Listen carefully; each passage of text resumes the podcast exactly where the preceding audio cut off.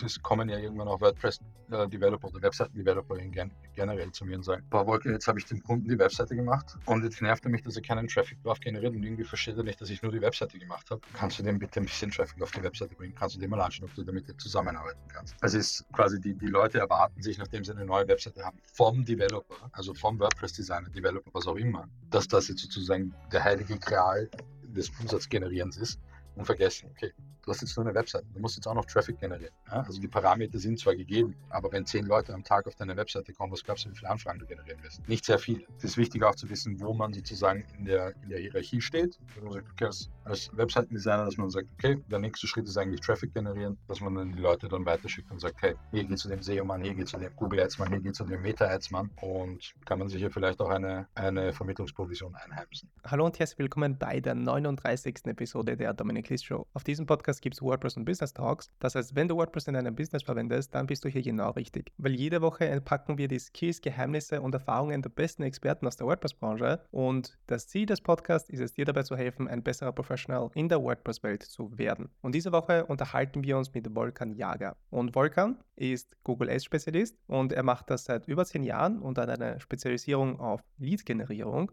Und da werden wir uns anschauen, was die perfekte Website aus der Sicht eines Google Ads-Experten ist, was das überhaupt bedeutet, eine perfekte Webseite zu haben und was passiert danach. Also oft führt es ja zu dem Punkt, dass die Webseite fertig ist, aber was passiert eigentlich, wenn die Webseite fertig ist? Was kann man da noch machen? Was bedeutet das, eine gesunde Webseite zu haben?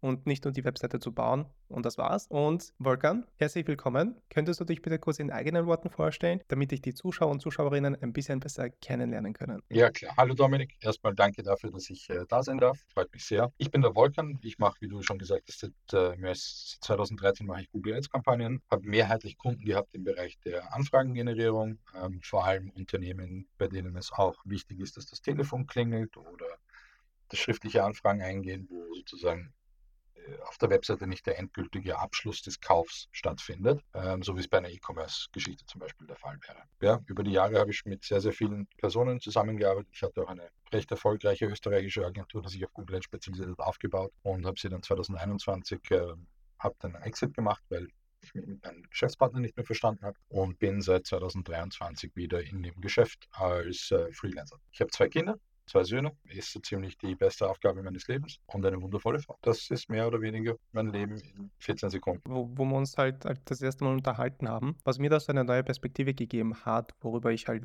nicht wirklich viel nachgedacht habe, ist so einerseits, was macht überhaupt eine gute oder eine Anführungszeichen perfekte Webseite aus, wenn es dann in Richtung Lead-Generierung geht und was man damit dann mit einer Webseite machen kann. Da würde ich gerne mit dem Thema anfangen, aber damit die Leute da noch davor noch ein bisschen so einen Kontext bekommen zu WordPress, weil allgemein die Leute, die jetzt zuhören, die beschäftigen sich hauptsächlich mit WordPress. Ist das so, dass du hauptsächlich mit allen Systemen arbeitest oder allgemein mit Webseiten oder hast du da auch einen Fokus auf WordPress, da, wo du einfach mit dem System mehr arbeitest? Also mir ist es im Prinzip egal, auf welchem System die Webseite gebaut wurde, solange ich da Traffic drauf generieren muss, ähm, der konvertieren soll, solange ich alles tracken kann, solange die Voraussetzungen für den höchstmöglichen Erfolg der Kampagne gegeben sind, werden wir dann später auch noch dafür, darauf eingehen, was welche Voraussetzungen das sind. Ähm, ist es mir in Wahrheit egal, ob es WordPress ist oder Wix oder Typo 3 oder wie sie nicht alle heißen. Muss aber ganz ehrlich sagen, ich habe meine persönlichen Favoriten bin kein großer Fan von Typo 3. Am liebsten ist es mir eigentlich, also wenn mich jetzt zum Beispiel ein Kunde fragt, wenn er eine neue Webseite haben möchte, dann empfehle ich eigentlich in neun von zehn Fällen immer WordPress. Die meisten Webseiten sind auf WordPress aufgebaut. Du findest immer einen WordPress-Developer, äh, Designer, was auch immer, der eine gute Webseite bauen kann. Also ja. Okay, und wenn wir jetzt zum Beispiel mit der Frage starten, was ist für dich eine perfekte Webseite? Also perfekt unter Anführungszeichen, weil das immer halt auch subjektiv, aber was bedeutet das für dich aus der Sicht eines Google Ads-Experten? Grundsätzlich einmal, die perfekte Webseite gibt es nicht. Die perfekte Webseite ist nie fertig. Ja, würde ich jetzt einmal in einem Satz fertig sagen. Aus einer Performance-Marketing-Sicht äh, müssen viele Dinge zusammenspielen. Schnell laden, ähm, sie muss den User abholen und, und nicht eine, ein, wie soll man sagen, das soll keine über uns Webseite sein. Das soll eine, wie können wir meiner Zielgruppe helfen, Webseite sein. Aus der Sicht der Zielgruppe gesprochen. Das sollte beinhalten, dass der Weg zu, zur Conversion, also des Ziels der Webseite, das Ziel der Webseite ist ja nicht der reine Besuch. Ähm, das Ziel einer Webseite ist, Umsatz zu generieren oder Anfragen zu generieren oder Anmeldungen zu generieren. In irgendeiner Form gibt es ein Ziel der Webseite. Dass der Weg zum Ziel so einfach und kurz wie möglich ist und dass es ausreichend Aufrufe zur Handlung gibt, also Call to Actions gibt. Auch wenn viele glauben, dass es vielleicht zu aufdringlich ist. Also wenn du das Gefühl hast, es ist zu aufdringlich, dann leg noch eine Schippe drauf, dann bist du dort, wo es okay ist. In den meisten Fällen. Also das ist aus meiner Sicht einmal eine recht gute Webseite. Na, ich finde ich find super, dass du es von der Seite ansprichst, weil da äh, habe ich mich schon mit ein, zwei Leuten unterhalten zum Thema SEO. Und da war auch meistens dann auch, sind wir auf das Thema gekommen, okay, die Fundamente der Webseite müssen mal sitzen, bevor man da irgendwie Aufmerksamkeit generiert oder Aufmerksamkeit bündelt. Und die, das gleiche Konzept gilt dann, glaube ich, auch in, in dem Fall für SEA, also in, im konkret dann auch für Google Ads, hm, dass man zuerst einmal die Fundamente korrekt da haben muss. Also äh, was ist das Ziel der Webseite für wen, was soll der User drauf machen, bevor man dann irgendwie dann die Aufmerksamkeit bündelt oder drauflenkt von den Leuten in Form von Page-Views mit Hilfe von Ads. Habe ich das jetzt so richtig verstanden oder ist das so eine. Ja, genau. Also äh, Aufmerksamkeit meinst du jetzt Traffic generieren, mehr oder weniger. Genau, genau. Okay, ja. Ja. Ähm, ja, kann man tatsächlich genauso übernehmen. Also eine heiße Empfehlung von mir ist tatsächlich, äh, wenn du deine Webseite nach SEO Best Practices aufbaust, bist du eh schon ziemlich gut unterwegs. Ja, also es ist, ähm, also SEO sollte wirklich die Hauptbasis deiner Webseite sein, wenn du versuchst, ähm, guten Traffic zu generieren. Weil wenn du sie SEO-technisch gut aufgesetzt hast, bist du nicht nur gut positioniert äh, in Googles organischen Suchranking, du bist es auch in, anderen, in allen anderen Suchmaschinen, weil die halt sehr ähnliche Kriterien haben, wenn nicht sogar fast dieselben. Und wenn du diese Parameter im Organischen erfüllst, hast du auch die beste Voraus äh, Voraussetzung, um recht erfolgreich mit Google Ads Kampagnen zu sein. Mit einem einzigen kleinen und feinen Unterschied äh, zwischen SEO und Paid Ads ist SEO denkt auch eher in, in sehr viel Aufmerksamkeit generieren. Also sie gehen auch Top of Funnel, sehr allgemeine Keywörter, äh, wo die Kaufentscheidung vielleicht oder die Kaufintention relativ weit weg ist noch, wohingegen bei Paid Ads du eher, eher weiter Bottom of Funnel denkst. Das heißt, da kann man schon härtere Conversions verlangen und andere Keywörter nehmen. Das ist jetzt sehr viele Details, vielleicht gehen wir da dann später nochmal drauf ein, aber insgesamt kann ich dem zustimmen, was du sagst. Zuerst einmal die Hausaufgaben machen, dann Traffic generieren. Aber wichtig ist auch, trotzdem auch hier und da mal Traffic generieren. Wenn du keinen Traffic auf der Webseite hast und du hast zum Beispiel keine User-Daten, wie du sie mit Mouseflow oder Hotjar zum Beispiel ähm, generieren könntest, wenn du das implementierst auf deiner Webseite und schaust, wie die Usability deiner Seite ist, weißt du auch nicht, wie du die Seite wirklich optimieren sollst oder wo vielleicht Leute abspringen. Diese Daten können dir auch schon helfen. Also ein bisschen Traffic generieren, um zu schauen, wie die Leute mit deiner Seite interagieren. Äh, bevor du größere Entscheidungen triffst, würde ich auf jeden Fall empfehlen. Ich bin ein sehr, sehr datengetriebener Mensch. Ich habe immer das Glück gehabt, dass ich in einem Team dabei war, wo ich ein Projekt umgesetzt habe, dass Leute dabei waren, die zum Beispiel für den Content verantwortlich sind, Leute dabei waren, die für SEO und für die Google Ads verantwortlich sind und so weiter. Deswegen musste ich mich darum eigentlich nicht wirklich kümmern oder mich dafür verantwortlich fühlen. Aber wenn zum Beispiel eine Person eine Webseite neu aufsetzt oder neu macht, dann ist, finde ich, schon immer die Gefahr da, dass wenn die Person für alles verantwortlich ist, jetzt was, glaube ich, in einem WordPress-Kontext relativ oft zu finden ist, also dass man da einfach für einen Kunden eine Webseite neu macht und da keine eigene Person für SEO oder SEA hat oder für Content hat oder einfach um die ganzen inhaltlichen Fundamente und strukturellen Fundamente damit aufzugreifen, dann hat man immer das, die Gefahr, glaube ich, im Hintergrund, dass die neue Webseite schlechter performt als die alte. Und da ist das, das Problem oder die, die, der Ursprung dieses Problems einfach das, worüber wir jetzt gesprochen haben. Oder kann man, was kann man machen, um das möglichst zu vermeiden, damit die Webseite nicht schlechter performt, die neue, als die alte? Ja, es ist eine sehr gute Frage ist eine schwierige Frage zu beantworten. Also wenn ich jetzt an die vergangenen, die vergangenen zehn Jahre denke und mir überlege, was ist da jetzt eigentlich alles passiert. Äh, ich habe oft Unternehmen gehabt, die gesagt haben, so wir brauchen jetzt eine neue Webseite und dann haben sie auf Teufel komm raus eine neue Webseite gebucht von einer Agentur, die ihnen, sagen wir mal, auf Branding und Reichweite getrieben ist und, und die Ins and Outs of Online-Marketing eigentlich nicht versteht, nicht auf, auf die SEO-Positionierungen geachtet, äh, nicht auf die, die, die Verkaufsfähigkeit der Webseite geachtet, sondern alles nur wunderschöne Bilder, Shiny Object Syndrome, darauf reingefallen, Haufen Kohle ausgegeben und dann starten sie die neue Webseite und dann sitzt der Kunde da und sagt, ja Moment, jetzt habe ich 30.000 Euro für die Webseite ausgegeben, aber meine Positionierung ist weg. Ich bekomme keine Anfragen mehr. Warum sind meine SEO-Dienstleister und meine Paid-Ads-Dienstleister plötzlich so schlecht? Nee, das ist es nicht. Ich finde, ich finde eine Webseite eine neue Webseite sollte immer aus mehreren Perspektiven gesehen werden. Jeder sollte was zu sagen haben. Der Designer sollte was zu sagen haben, der Developer sollte was zu sagen haben, der SEO-Mensch sollte was zu sagen haben und der Performance-Marketer sollte was zu sagen haben. Und wenn du das miteinander kombinieren kannst, dann kommt sowieso das Beste raus, was du dir nur vorstellen kannst. Oh, sorry, Copywriter habe ich auch noch vergessen. Also jemand, der wirklich auch gutes Copywriting machen kann. Wenn du diese Dinge kombinieren kannst, dann hast du gewonnen. Ich meine, es ist nicht umsonst Airbnb und, und, und Booking und, und wie sie nicht alle heißen, die sind nicht per Zufall von heute auf morgen riesengroß geworden. Nein, die haben sich darauf fokussiert zu sagen, okay, was macht einen, was macht einen guten Kaufprozess aus? Wie, wie finden die Leute den Weg zu dem, was, sie, was wir von ihnen haben wollen? Wie, wie bringen wir sie schneller dazu, ihre Kreditkarte zu zücken? Die haben Growth Hacking Teams, die, die sich um einzelne Elemente, um einzelne Elemente des gesamten Funnels kümmern. Das kannst du bei, einem, bei einer 0815 Webseite nicht machen. Aber wenn du dir einmal zumindest sagst, okay, weißt du was, ich mache jetzt eine Webseite, äh, die soll aus SEO-Sicht idealerweise besser sein und keinen Traffic verlieren. Ähm, das ist ja schon mal wichtig. Also wenn du jetzt quasi eine neue Webseite hast, so oft, dass die Traffic verlieren oder Positionierungen verlieren, mal schauen, dass das funktioniert dass es besser aussieht, dass das Look and Feel ähnlich ist, dass der Kaufprozess vielleicht besser ist. Also einfach aus dem lernen, was bisher da war und in Zukunft besser machen und nicht sagen, okay, jetzt habe ich gekauft, jetzt habe ich umgesetzt, der Launch ist da, fertig. Nein, überleg dir, mach dir in drei Monatsschritten, mach dir eine Überlegung, schau dir die Daten an, hire die Leute nochmal und sag, okay, wie können wir hier, keine Ahnung, nochmal 10, 15 Prozent Effizienzsteigerung haben. Das wäre meine persönliche ideale Welt, wie man eine Webseite neu aufsetzt und, und, kontinuierlich verbessert, je nachdem, wie viel Traffic man hat. Wenn du im Monat eine Million Traffic hast, dann solltest du ein, ein Team dafür haben, das sich darauf dedicated hat, wie sie mehr Umsatz generieren. Fertig. Kurze Unterbrechung in eigener Sache, deswegen das Hemd.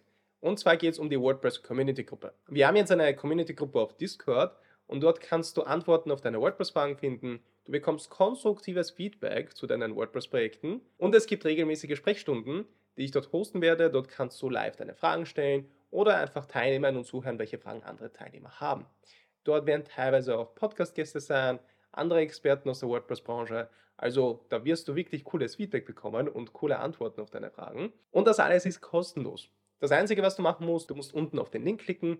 Dort kommst du zu der Seite, wo du dich anmelden kannst. Und dann bekommst du die gesamte Anleitung, wie du der Community-Gruppe beitreten kannst. Und jetzt geht's weiter mit dem Video. Und äh, da hast du jetzt mehrere Themen angesprochen, in die ich gerne mehr eintauchen würde oder die ich gerne entpacken würde. Und einerseits hast du das angesprochen, dass äh, es idealerweise, dass es mehrere Personen gibt. Also jeder kennt sich in seinem Bereich gut aus. Und wenn die Personen zusammenarbeiten, dann können meistens extrem coole Dinge daraus entstehen. Aber da ist für dich auch wichtig persönlich, dass die Leute auch untereinander gut kommunizieren, oder? Weil es kann dann oft so entstehen, so jeder macht sein eigenes Ding, jeder macht das Ding, wofür er da ist im Projekt, macht das wirklich gut, aber spricht sich mit den anderen Leuten nicht ab. Zum Beispiel in meinem Fall spreche ich mich oft mit dem Design ab, wenn ich die Webseite umsetze und dann parallel auch mit dem äh, mit der Person oder mit dem Team, welcher für SEO verantwortlich ist, damit ich dann auch gleich die Sachen von Anfang an in den Fundamenten einbauen kann in der Webseite. Und ohne dem, wenn man das im Nachhinein macht, ist es dann ein bisschen blöd, weil manchmal kann man die Sachen dann im Nachhinein nicht schnell wieder einbauen oder integrieren in das Ganze. Und am Anfang wäre es halt voll easy, das in die Fundamente einzubinden. Und das ist so von meiner Seite aus das, was ich gemerkt habe, okay, Kommunikation ist da wichtig. Und das ist für dich auch ein wichtiger Aspekt von dem Ganzen, dass die Experten sich untereinander absprechen und nicht immer alles über den Kunden läuft, oder? Ja, genau. Vielleicht das nicht immer alles über den Kunden läuft. Also es geht immer darum, sehr häufig in den letzten, in der Vergangenheit hatte ich die, äh, wurde immer gesagt, wenn ich zum Beispiel einen Kunden hatte, der eine neue Webseite beauftragt hat oder, äh, oder so, dann, dann, haben die Auftragsnehmer haben dann immer gesagt, ja, aber das muss ich mit dem Kunden besprechen, ob der das auch wirklich so will. Und das ist grundsätzlich ein guter Weg, das zu machen. Aber der Kunde bezahlt dich, weil du Experte bist. Und nicht nur das zu tun, was der Kunde dir sagt. Deswegen ist es auch immer ganz gut, den Kunden zu challengen. Um zu sagen, hey, ich weiß, dass du das möchtest, aber das hat möglicherweise den Effekt, dass es schlechter für dich, also dass das Ergebnis dieser Webseite schlechter sein wird für dich. Das Zusammenarbeiten und miteinander kommunizieren ist auf jeden Fall ein ganz wichtiger Punkt, weil das, was für Performance Marketing wichtig ist, ist für den Designer hässlich das, was für den Designer wichtig ist, ist für den Programmierer vielleicht so schlecht für den Code. Ich weiß nicht, was Programmierer beschäftigt. Also es, jeder findet immer irgendetwas quasi auszusetzen an einer Entscheidung vom anderen. Es gibt nichts Perfektes, aber am Ende des Tages sollte, diese, sollte dieses Konstrukt an Webseitenerstellung, also diese Personen, die darin involviert sind, die haben eigentlich nur ein Ziel. Die Webseite soll am Ende des Tages für den Kunden mehr Umsatz generieren. Ja, also in irgendeiner Form eine Effizienz bringen. Und unter diesem, unter diesem Schirm sollten die Entscheidungen getroffen werden. Und da ist es dann auch wichtig, äh, dass man vielleicht über die Personal Best Practices und über die persönliche Art und Weise, gewisse Dinge zu tun, vielleicht mal drüber hinwegsieht und sagt, okay, es ist nicht so, wie ich es mir hundertprozentig vorstelle, aber designtechnisch geht es nun mal nicht anders oder programmiertechnisch geht es nun mal nicht anders. Wie können wir einen Kompromiss finden, der alle zufriedenstellt, damit der Kunde am Ende mehr Umsatz generiert? Also tatsächlich gibt es einige Fälle, auch ein, einen WordPress-Fall auf jeden Fall. Das war ein Fertighausanbieter. Da ging es natürlich darum, Anfragen zu generieren für Leute, die, die, die ein Haus bauen wollen. In einer Zeit, wo die Zinsen noch okay waren, also noch weit vor dieser Krise, in der wir uns gerade befinden. Die haben jetzt leider Gottes auch ein recht großes Problem mit neuen Aufträgen, aber okay. Und wir hatten bei dem Kunden eigentlich konstant so eine, so eine Conversion-Rate von was war es denn? Ich glaube 0,5 bis 0,75 Prozent ungefähr. Und dann irgendwann war quasi aus der Google Ads Perspektive, haben wir alles ausgeschöpft, was wir ausschöpfen konnten. Es war vorher sogar schlechter. Dann sind wir irgendwann zum Kunden reingegangen und haben gesagt, okay, schau her, wir haben da jemanden an der Hand. Grüße gehen raus an Philipp Fischer. Wir haben da jemanden an der Hand, der deine Webseite auf WordPress neu umsetzen kann. Wir arbeiten schon seit Jahren mit dem. Wir können das aus einer Performance-Marketing-Perspektive gemeinsam erstellen. Und er hat gesagt, okay, passt, äh, tobt euch mal aus. Philipp und ich und ein, äh, ein alter Gründungskollege, wir haben das zusammen äh, umgesetzt. Und der hat plötzlich solide, also ein bis eineinhalb Prozent Conversion-Raten gehabt. Also von 0,5 bis 0,75 auf ein bis eineinhalb Prozent. Und wir haben einfach nur eine neue Webseite gemacht, basierend auf Best Practices, ähm, die, die Call to Action sichtbarer gemacht, seine SEO-Positionierung wurde besser, weil die Texte SEO-orientiert äh, geschrieben wurden, weil die Webseite SEO-orientiert auch strukturiert wurde, also quasi, okay, welche Keywörter gibt es, was sind die Suchvolumina, welche Seiten machen wir für welches Keyword, was soll da der Fokus sein. Und es hat einfach mega funktioniert, hat das, der hat danach das beste Jahr seiner Firmengeschichte gehabt und das halt nur unter Anführungsstrichen wegen einer Webseite, die, durch, die durchdacht war. Mit durchdachter Webseite, da ist es, finde ich, immer wichtig, halt auch den, den Kontext des Zielmarkts zu kennen oder der Zielgruppe, weil oft gibt es ja, es gibt ja diese Best Practices. Da ist es dann oft so, dass wenn man Best Practices anwendet, kommt man ja auch nicht oft zu den Ergebnissen, die man gerne hätte, weil zum Beispiel, keine Ahnung, in Bezug auf Content der Zielmarkt lieber YouTube-Videos schaut als Blogartikel liest oder sowas. Es gibt dann Leute, die das und das machen oder die nur das oder die nur das machen wollen, aber es gibt ja den Kontext zu dem Markt, zum Beispiel auch wie oft wollen die Leute von dir hören oder was ist so das Maximum, was ist das Minimum. Da gibt es halt keine geschriebenen Regeln, genau das ist das Richtige, sondern das ist dann, finde ich auch, das habe ich jetzt ein bisschen so mit dem YouTube-Channel und mit dem Podcast, da die Zielgruppe mal kennenzulernen anhand von den Zahlen, so auf was reagieren die Leute gut, was, was hat eine gute Click-Through-Rate, bei welchen Episoden schauen die Leute dann noch länger als nur die ersten 30 Sekunden. Und das gibt mir dann einen Input, was wollen die Leute ungefähr. Und so lerne ich dann mit der Zeit, äh, mit jedem Video dann ein bisschen die Leute mehr kennen. Und äh, da kann ich mehr sagen, was die Leute wollen und was sie nicht wollen. Das kann natürlich auch deswegen sein, weil, okay, jetzt was schlechter, weil gerade Sommerpause ist und die Leute sind auf Urlaub oder es war ein Feiertag oder sowas oder diese Sachen. Deswegen performt ein Video zum Beispiel schlechter. Das tragt dann immer zu dem großen Bild bei, wie ich zum Beispiel dann die Zielgruppe sehe. Wie geht ihr damit um, da jetzt diesen Kontext zu dem Zielmarkt oder zu der Branche zu finden, ohne dass ihr jetzt euch so stark in die Branche reinlesen müsst oder, äh, keine Ahnung, äh, wochenlang da irgendwie den Kontext für euch finden müsst, aber trotzdem müsst ihr dann irgendwie eine, ein Basisverständnis haben, wer da am anderen Ende sitzt, der das alles empfängt oder wer das den Call to Action einfach machen sollte. Also grundsätzlich, wie, gehen, wie haben wir das jetzt bei dieser Seite zum Beispiel gemacht? Oder wie, wie beraten wir in anderen Fällen oder wie berate ich in anderen Fällen? Grundsätzlich weiß man ja basierend auf den Suchanfragen, also es, es gibt ja die Keywörter, die du in Google Ads einbaust und dann gibt es die Suchanfragen, mit denen, die Such, mit denen das Keyword gematcht hat. Das ist einmal ein guter Indikator dafür. Dann hast du Daten, dann kannst du sehen, okay, welche Fragen stellen sie denn wenn sie auf Google suchen. Wie heißt das? The Public, glaube ich, heißt das, wo du ein Keyword eingeben kannst und dann, dann spuckt es dir halt ein paar Fragen aus, die die Leute in Bezug zu deinem Hauptkeyword sozusagen die Fragen stellen. Ein weiterer Punkt ist, Rezensionen zu lesen von, die, von deinen Kunden, also von deiner eigenen Seite und von Konkurrenten, die in dem eigenen, die, die in dem gleichen Segment sind, und zu sagen, okay, was stört die Leute denn? Und zwar nicht die Guten, sondern die Schlechten. So, was hat die, was hat sie denn gestört? Warum sind sie denn, warum sind sie denn abgesprungen? Und in, mit diesem Kontext ver, versteht man dann schon so ein bisschen so die Intention dahinter. Was steht hinter dieser Suchanfrage eigentlich? Welche, welche Grundmotivation, welche Grundfrage, welches Grundbedürfnis steht dahinter und wie können wir das abholen, ohne zu viel darüber zu reden und den User trotzdem dazu zu bringen, dass er sich mit uns in Verbindung setzt. Es ist halt ein sehr datengetriebener Weg, äh, das zu machen. Und das sehe ich aber aus einer reinen Performance-Marketing-Perspektive. Ich sehe das jetzt noch nicht aus einer, aus einer, so wie es bei dir in dem Fall ist, also die, so wie wir die Webseiten sehen und du dann und du deinen äh, YouTube-Kanal und deinen Podcast siehst, das sind halt zwei unterschiedliche Dinge. Bei dir geht es um, wie kann ich Reichweite kreieren und bei uns ist die Frage, wie kann ich mit so wenig Klicks wie möglich so viel, so viel Geld wie möglich machen. Ja? Deswegen nageln wir sozusagen, versuchen wir das Interesse der Kunden natürlich aus. Und klarerweise auch mit den Verkäufern des Auftraggebers sprechen. Sagen, hey, was bewegt die? Hast du sie schon mal gefragt, warum sie gekauft haben? Hast du Leute schon mal gefragt, warum sie nicht gekauft haben, nachdem sie abgesagt haben? Um herauszufinden, okay, was bewegt sie denn? Und mit diesen Informationen kannst du dir überlegen, okay, wie schreibe ich den Text überhaupt? Welche, welche Social Proofs sind dann relevant überhaupt? Soll ich dann in der Anfrage nochmal reinschreiben? Ich weiß es nicht. Ist Ihnen schnelle Reaktionszeit wichtig? Wir melden uns innerhalb von zehn Minuten unter den Call-to-Action-Button wenn, wenn das der Punkt ist. Ja. Es ist eine sehr datengetriebene Geschichte in Wahrheit. Ich schaue mir an, was suchen die Leute, was ist die Intention dahinter. Ich schaue mir an, was gefällt ihnen nicht, warum haben sie nicht gekauft. Ich schaue mir an, warum haben sie gekauft. Ich schaue mir an, warum haben die Leute bei den anderen nicht gekauft, warum legen sie sich bei den anderen auf. Und aus diesem Sammelsurium, da kristallisieren sich mal ein paar Dinge raus. Und auf die setzt man dann. Und wenn man dann falsch liegt, verbessert man das.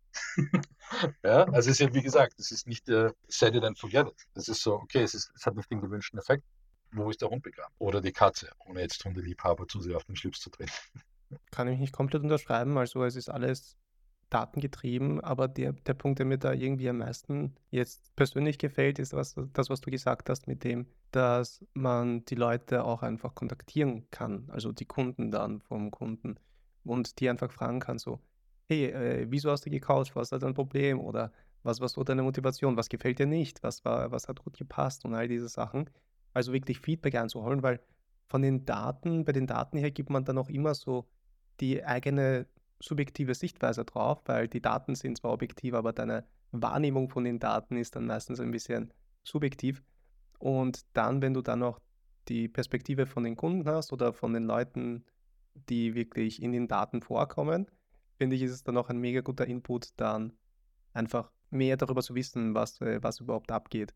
Und da kann man auch sehr schnell dann auch einen Kontext bauen, finde ich, dann auch zu dem, zu der Zielgruppe oder sich ein Bild davon bauen.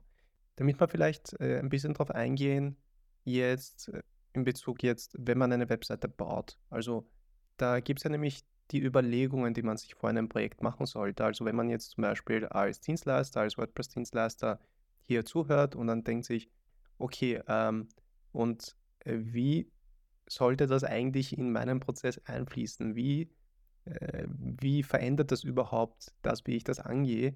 Da gibt es mehrere Punkte, die man sich am Anfang fragen sollte oder wo man sich am Anfang die Frage stellen sollte.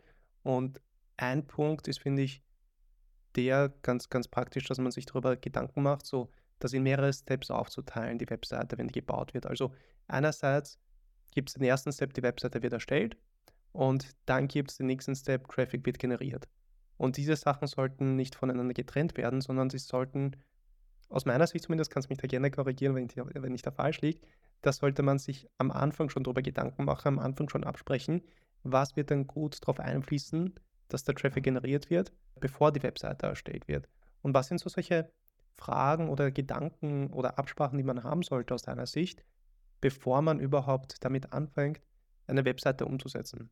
Ich weiß gar nicht, wo ich anfangen soll, um ehrlich zu sein. Es, es, kommen mir sehr viele Dinge in den Sinn und ich kann die Gedanken jetzt gerade nicht so strukturieren, wie ich es gerne hätte. Aber grundsätzlich ist es mal wichtig zu verstehen, was verkauft eine Kunde. Ähm, nehmen wir ein, sehr ambivalentes Beispiel. Ein Installateur zum Beispiel ist nicht immer nur ein Installateur. Also ein Installateur kann eine Fokussierung haben auf Heizung, ein Installateur kann eine Fokussierung haben auf Klimaanlagen, also Kältetechnik, ein Installateur kann eine Fokussierung haben auf Badewannen. Ja? Also ein Installateur ist nicht gleich Installateur, sondern zuerst einmal sich die Frage stellen, okay, was verkauft er überhaupt? Welche Kunden will er denn überhaupt haben? Ja, das ist ein, ein, eine Basic, eine Basic Bias Persona in Wahrheit sich zu überlegen. Da ist der nächste Schritt, okay, was, was könnten die meistgesuchten Keywörter sein? Was, was fragen sich die Leute überhaupt? Ja? Und dann hast du basierend auf den Keyword-Clustern, hast du in Wahrheit schon mehr oder weniger deine Sitemap-Struktur. Ja? Dann ist die Frage, was ist das Ziel, das der Kunde hat? Also was will er damit generieren? Der Installateur wird zum Beispiel Anrufe generieren wollen oder anf also schriftliche Anfragen generieren wollen. Also muss ich darauf achten, dass die Telefonnummer jedes Mal sichtbar ist. Auf Desktop, wenn es geht, oben rechts, immer mitlaufend im Header. Im Fließtext mehrfach ein Call to Action, zwei, dreimal, wo dann drauf steht, ruf uns an oder schreib uns an. In der mobilen Version äh, sollte ein, ein, sticky, ein sticky Footer sein, wo ich immer die, wo ich immer draufdrücken kann, um den, um den Kunden anzurufen. Dann habe ich sozusagen die, die, die Effizienz der Webseite mehr oder weniger abgedeckt. Ja, wenn es um SEO-Positionierung geht, wenn das dann auch ein Thema ist, entweder kann man selber ich meine, sind wir uns ehrlich, ich weiß nicht, wie viele Leute Basic SEO verkaufen und dann installieren sie es Yoast und machen teilweise sogar, also selbst bei Yoast machen sie falsche Einstellungen und verlangen dafür ein bisschen Geld dafür. Aber wenn man das dann tatsächlich auch noch ernst nehmen möchte, dann kann man sich, und man weiß es nicht selber, kann man sich ja mit einem, mit einem externen SEO mal unterhalten, mit dem man vielleicht eh schon zusammenarbeitet, dem mal die Frage stellen, hey, wie würdest du das jetzt angehen? Wenn man einen Designer hat, der sich auf Design spezialisiert hat, wenn man selber eigentlich hauptsächlich Developer ist und für die wie soll man sagen, für die ganz besonderen Sonderfälle angerufen wird für WordPress, äh, wo kein Plugin mehr weiterhilft, so wie es bei dir halt ist, äh, dass man sich mit, mit Kollegen unterhält, die hier im Designaspekt sind und fragt, okay, wie würdest du das angehen? Und mit diesem, mit diesem Sparring, das machst du zwei, drei, vier, fünf Mal, das Sparring, und dann irgendwann hat sich dein Prozess eh schon wieder verbessert. Also das wäre meine Herangehensweise. Aber ich bin kein, also ich kenne mich in WordPress genau gar nicht aus. Vielleicht habe ich jetzt auch absoluten PS gewählt. Ich finde, das äh, hat auf jeden Fall Hand und Fuß, aber vielleicht dann noch von deiner Perspektive, also von der Perspektive von äh, Google Ads und in dem Bereich, wo du dann aktiv wirst, wann ist die Situation gegeben, dass man bei Google Ads jetzt das Geld einfach verbrennt? Oder wann machen Google Ads überhaupt Sinn? Weil das ist ja auch eine wichtige Frage, ob das sinnvoll ist, jetzt Google Ads anzuwenden. Und wann ist es so, okay, es ist einfach nur verbranntes Geld, was man da jetzt ausgibt? Also grundsätzlich, wenn du diese Schritte befolgst, die ich gerade genannt habe, ist es sinnvoll, in Google Ads zu investieren, weil du siehst die Webseite, du hast die Webseite kreiert aus der Sicht der Kunden, hast dir die Frage gestellt, was bewegt die, was ist die, was ist das Hauptprodukt? Durch die, durch die Keyword-Cluster hast du, hast du auch eigene Landing-Pages mehr oder weniger in deiner Webseite für einen bestimmten Use Case keine Ahnung, du hast eine eigene Seite für Klimaanlagen, du hast eine eigene Seite für, äh, für Heizungen. Das heißt, es sind schon mal zwei unterschiedliche Seiten da, die auf, den, auf die Suchintention des Users abstimmen. Du hast überall Call to Actions drinnen, die der Kunde auch haben möchte. Dann kann man da schon mal äh, Traffic drauf generieren. Wann ist Geld verschwendet? Also aus reiner Webseitenperspektive ist Geld verschwendet, wenn ich auf die Webseite gehe und ich habe keine Ahnung, was es da geht. Davon gibt es leider sehr viele. Geld ist verschwendet, wenn ich auf eine Seite gehe, die eigentlich nur einen egoistischen Hintergrund hat, wo man sich, wo, wo dann draufsteht, wir sind seit was weiß ich wie viele Jahren innovativer Marktführer in Klobürstenköpfe ist, ist, wen interessiert was du machst und was, ob du innovativ bist oder nicht. Kannst du mein Problem lösen, schnell und zeiteffizient und preiseffizient, ja oder nein? Es ist mir egal, ob du Marktführer bist frankly.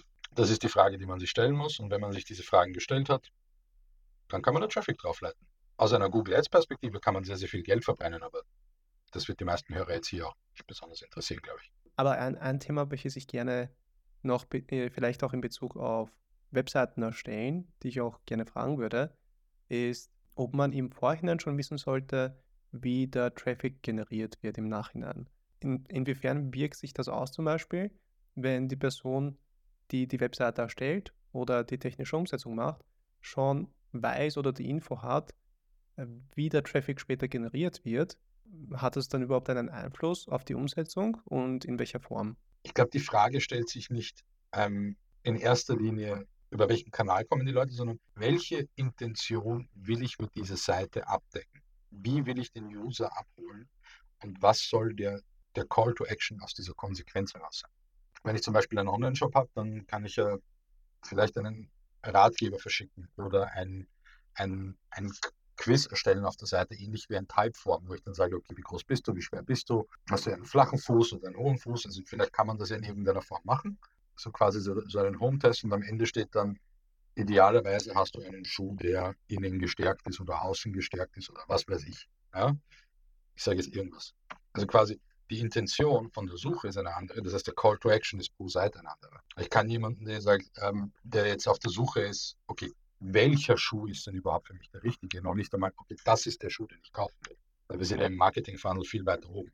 Und um ihn sozusagen zu, das ist der Schuh, den du kaufen sollst, zu bringen, quasi in den nächsten Schritt und dann idealerweise zum Kauf zu animieren, kann ich mir überlegen, okay, was ist der Call to Action hier oben? Also es ist immer die Intention, die hinter der, der aktuellen Phase des Marketing-Funnels steht.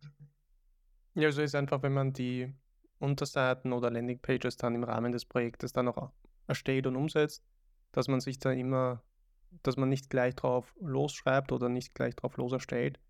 Äh, so, okay, ich habe da irgendein Template gefunden, ich werde das jetzt einfach befüllen mit Content, sondern als erstes immer fragen, okay, was ist die Intention von der Person, die da drauf kommt und was will dann im Endeffekt, was soll der Kunde dann auch machen oder der Besucher, die auf der, auf der Webseite, der oder die auf der Webseite dann landet. Und das sind ja sowieso dann Fragen, die man teilweise an den Kunden weiterleitet oder an eine andere Person, die da im Projekt involviert ist. Aber das finde ich ist mega wichtig, wenn man das die ganze Zeit im Hinterkopf behalten könnte, dass wenn man irgendein Template einfach nimmt aus dem Internet und dann sind schon vorgefertigte Felder da, wie zum Beispiel das oft so dargestellt wird, dass man selbst im, im Mittelpunkt steht, dass man äh, sagt oder präsentiert, wie toll man nicht ist oder was man für Skills hat, dann sollte man vielleicht das nicht einfach blind weiterverwenden, das Template, sondern erstmal sich die Fragen stellen, so, okay, was ist das Ziel dieser einen Unterseite oder was ist das Ziel dieser Webseite überhaupt? Ja, was ist das Ziel des Users, wenn er auf dieser Seite landet? Was, was gebe ich ihm und wie bringe ich ihn dazu, den nächsten Schritt zu gehen, um meinem Ziel näher zu kommen? Und ich finde, wenn wir das vermitteln an die Leute und wenn das die Message ist, die dann rüberkommt in dieser Podcast-Episode, haben wir da, glaube ich, auch, auch äh, stark gewonnen, weil ja, das ist auch etwas, was mir persönlich wichtig ist. Und wenn das von deiner Seite zu hören, wie sich das dann auch auf Google Ads auswirken kann, ist dann noch, finde ich, eine super coole zusätzliche Perspektive auf das Ganze. Hättest du noch Themen, die du gerne ansprechen würdest? Was jetzt die Webseite alleine angeht, also quasi wie wird die Webseite erstellt, das ist mal ein Part. Also die Webseite ist ein Universum für sich selber. Aber dann gibt es natürlich noch verkaufsoptimierte Landingpages, vor allem in der Lead-Generierung. Das ist ja dann in der Regel ein One-Pager, bei dem die wichtigsten Informationen auf einer Seite stehen und der Call to Action, also quasi der nächste Schritt, den ich vom User haben möchte, so oft wie möglich dargestellt wird. Und solche Seiten verwendet man am besten eben für Paid Ads sei es Meta, sei es Google, sei es wie sie nicht alle heißen. Auch wenn man schon eine Webseite erstellt hat, sollte man sich dann nicht wundern, wenn jemand sagt, okay, ich hätte gern eine verkaufsoptimierte Landingpage, dass man dann, die muss man nicht neu erfinden. Die, da kann man dann einzelne Fetzen von der Seite, die, die dastehen, auf diese Seite packen. Und diese Seite hat eigentlich nur einen Sinn und Zweck, dass sie von dieser Seite nicht wegkommen. Also quasi, sie können nicht wegnavigieren. Und das Einzige, was sie auf dieser Seite tun können, ist in Kontakt mit mir zu treten, entweder per Telefon oder per Anfrageformular. Und in der Regel macht man das bei bezahlten Anzeigen für Keywörter, die eine direkte Kaufabsicht quasi schon haben. Also wenn die Leute schon nach einer gewissen Dienstleistung suchen, wo sie mit dir in Kontakt treten. So kann man auch nochmal die, die Erfolgsquote, also die Conversion-Raten von bezahlten Anzeigen steigern. Auch das ist ein Teil der Webseitenerstellung. Ich meine, es gibt Leute, die machen, die fokussieren sich nur auf Landingpage-Erstellung, die verlangen 4.000, 5.000, 6.000 Euro für eine Landingpage. Respekt, wenn sie das durchkriegen, aber sie sagen auch, ja, das sind die besten Conversion-Raten, die du je haben wirst. Ja? Also selbst von Webseite zu Landingpage gibt es nochmal einen großen Sprung nach oben. Und das habe ich in der Vergangenheit auch sehr, sehr oft gesehen. Da haben wir teilweise Conversion-Raten verdreifacht. Ja? Was halt auch ziemlich krass ist, von drei auf Das ist viel, ja. Ja. Ja, das ist mega viel. Also das auch nie außer Acht lassen. Eine verkaufsoptimierte Landingpage ist the hot stuff. Und das ist auch ein Thema, welches sich dann noch immer weiterentwickelt. Also du schaust dann immer auch, du hast halt, ich sage jetzt mal, gewisse Hypothesen. Das ist auf Basis von den Hypothesen erstellst du dann die Landingpages. und dann schaust du dir die Daten an und anhand von den Daten, anhand von den Inputs, die du alle bekommst, da passt du das dann weiterhin an, so damit du dann die Conversion immer verbessern kannst. Und solange die Motivation vom Kunden da ist, das zu machen und das weiter voranzutreiben, können da, glaube ich, auch viele coole Sachen entstehen und viele coole Erfolgsstories, wenn man da wirklich dran bleibt. Ja, ich meine, ich, habe ja auch viele, also es kommen ja irgendwann auch WordPress äh, Developer oder Webseiten-Developerin gen generell zu mir und sagen, boah, Wolke, jetzt habe ich dem Kunden die Webseite gemacht und jetzt nervt er mich, dass er keinen Traffic drauf generiert und irgendwie versteht er nicht, dass ich nur die Webseite gemacht habe. Kannst du dem bitte ein bisschen Traffic auf die Webseite bringen? Kannst du dem mal anschauen, ob du damit zusammenarbeiten kannst? Es ist quasi, die, die Leute erwarten sich, nachdem sie eine neue Webseite haben, vom Developer, also vom WordPress-Designer, Developer, was auch immer, dass das jetzt sozusagen der heilige Gral des Umsatzgenerierens ist und vergessen, okay, du hast jetzt nur eine Webseite, du musst jetzt auch noch Traffic generieren. Ja? Also die Parameter sind zwar gegeben, aber wenn zehn Leute am Tag auf deine Webseite kommen, was glaubst du, wie viele Anfragen du generieren wirst? Nicht sehr viele. Es ist wichtig auch zu wissen, wo man sozusagen in der, in der Hierarchie steht. Dass man sagt, okay, als, als Webseitendesigner, dass man sagt, okay, der nächste Schritt ist eigentlich Traffic generieren, dass man dann die Leute dann weiterschickt und sagt, hey, hier geht zu dem SEO-Mann, hier geht zu dem Google Ads-Mann, hier geht zu dem Meta-Ads-Mann und kann man sich hier vielleicht auch eine, eine Vermittlungsprovision einheimsen. Ja, dann würden wir uns langsam schon dem Ende der Episode nähern. Und da am Ende stelle ich da immer so gerne noch so drei Bullet-Fragen. Aber bevor wir zu den Bullet-Fragen kommen, würde ich dir gerne noch den Spotlight geben, falls du irgendwas von dir selbst dann auch äh, promoten möchtest, in den Spotlight stellen möchtest. Dann äh, mach das bitte jetzt und dann gehen wir zu den Bullet-Fragen über. Oh ähm, ja, ganz ehrlich, wenn ihr Fragen zu Google Ads habt, schreibt es mich an auf LinkedIn. Alles gut, ich bin da. Ähm, wenn ihr einen Kunden habt, der der sich, äh, nachdem er die Webseite erstellt hat, sich vorstellt, dass er Multimillionär wird und nicht versteht, dass er noch Traffic generieren muss, schickt ihn gern zu mir. Ich werde meine Dankbarkeit äußern in Form einer Überweisung. Genau.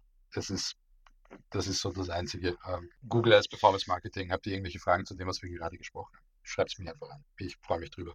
Wenn ihr in Wien seid, kommt zu meinem Coworking Space vorbei, gehen wir auf Kaffee, alles gut. Jetzt geht's weiter zu den drei kurzen Bullet-Fragen. Also sagt er das erste, was dir in den Kopf schießt und dann können dich die Leute ein bisschen so von einer anderen Perspektive kennenlernen. Äh, wenn es jetzt zum Beispiel das, was du machst mit Lead Gen Consulting, mit Google Ads und das alles nicht gibt, was wäre dein Alternativberuf? Koch. Ich nehme mal an, du kochst gerne in deiner Freizeit. Ich, ich koche gerne. Freizeit habe ich wenig mit zwei Kindern und Selbstständigkeit. Okay. ja. Genau. Verstehe. Du arbeitest ja hin und wieder dann auch mit WordPress. Also du kennst das System und hast das schon. Ein bisschen. Oder verwendest das gelegentlich. Hast du da ein, ein Feature für dich persönlich gefunden, welches dich am meisten nervt? Updates. Das haben wir oft. Up Updates nerven einfach abartig. Es ist einfach, es ist Letztens haben wir ein Plugin versucht, bei einem Kunden hochzuladen, die ganze Seite gefetzt. Also so, oh. WordPress doing WordPress things, basically. Aber ja, du lernst damit um, umzugehen, sozusagen. Wenn ich nicht, ich, ich, ich rufe dich, ich schreie dann nach meinem WordPress-Dealer des Vertrauens. Und am anderen Spektrum, was war denn jetzt der Aha-Moment mit WordPress, wo du überrascht warst, dass WordPress das auch kann? Ich habe mich sehr über Elementor gefreut, als es kam ich glaube, das war der Gamechanger für, für WordPress, weil es ist etwas, das halt gefehlt hat in Zeiten, wo es Wix gab, wo die halt sehr gut, sehr stark gekommen sind und auch mit Squarespace und so, äh, wo sich die Leute eben durch dieses Drag-and-Drop-Feature dann ein CMS-System genommen haben, das eigentlich mies war zu dem Zeitpunkt, aber weil es leichter ist. Und ich glaube, Elementor hat da auf jeden Fall, ähm, ja, es war geil. Ja, da kann ich dir nur zustimmen. Ich glaube, das hat vielen Leuten einfach die Türen geöffnet. Shoutout to Creasy, Creasy ähm, Top WordPress Theme Seller aus Österreich. Ähm, alles, was er macht, ist fantastisch. Gibt es noch irgendeine finale, finale Message, die du an die Zuschauer und Zuschauerinnen weitergeben möchtest? Conversion-Rate ist wichtiger als Traffic. Kurz und bündig. Das sollte, das sollte ein chinesisches Tattoo sein für alle. äh, gut, ja, dann vielen, vielen Dank für deine Zeit. Hat mich sehr gefreut. Du hast mir viele neue. Perspektiven gegeben auf, auf einige Themen. Und ja, bin schon gespannt, wie die Episode ankommen wird. Ich auch. Vielen Dank.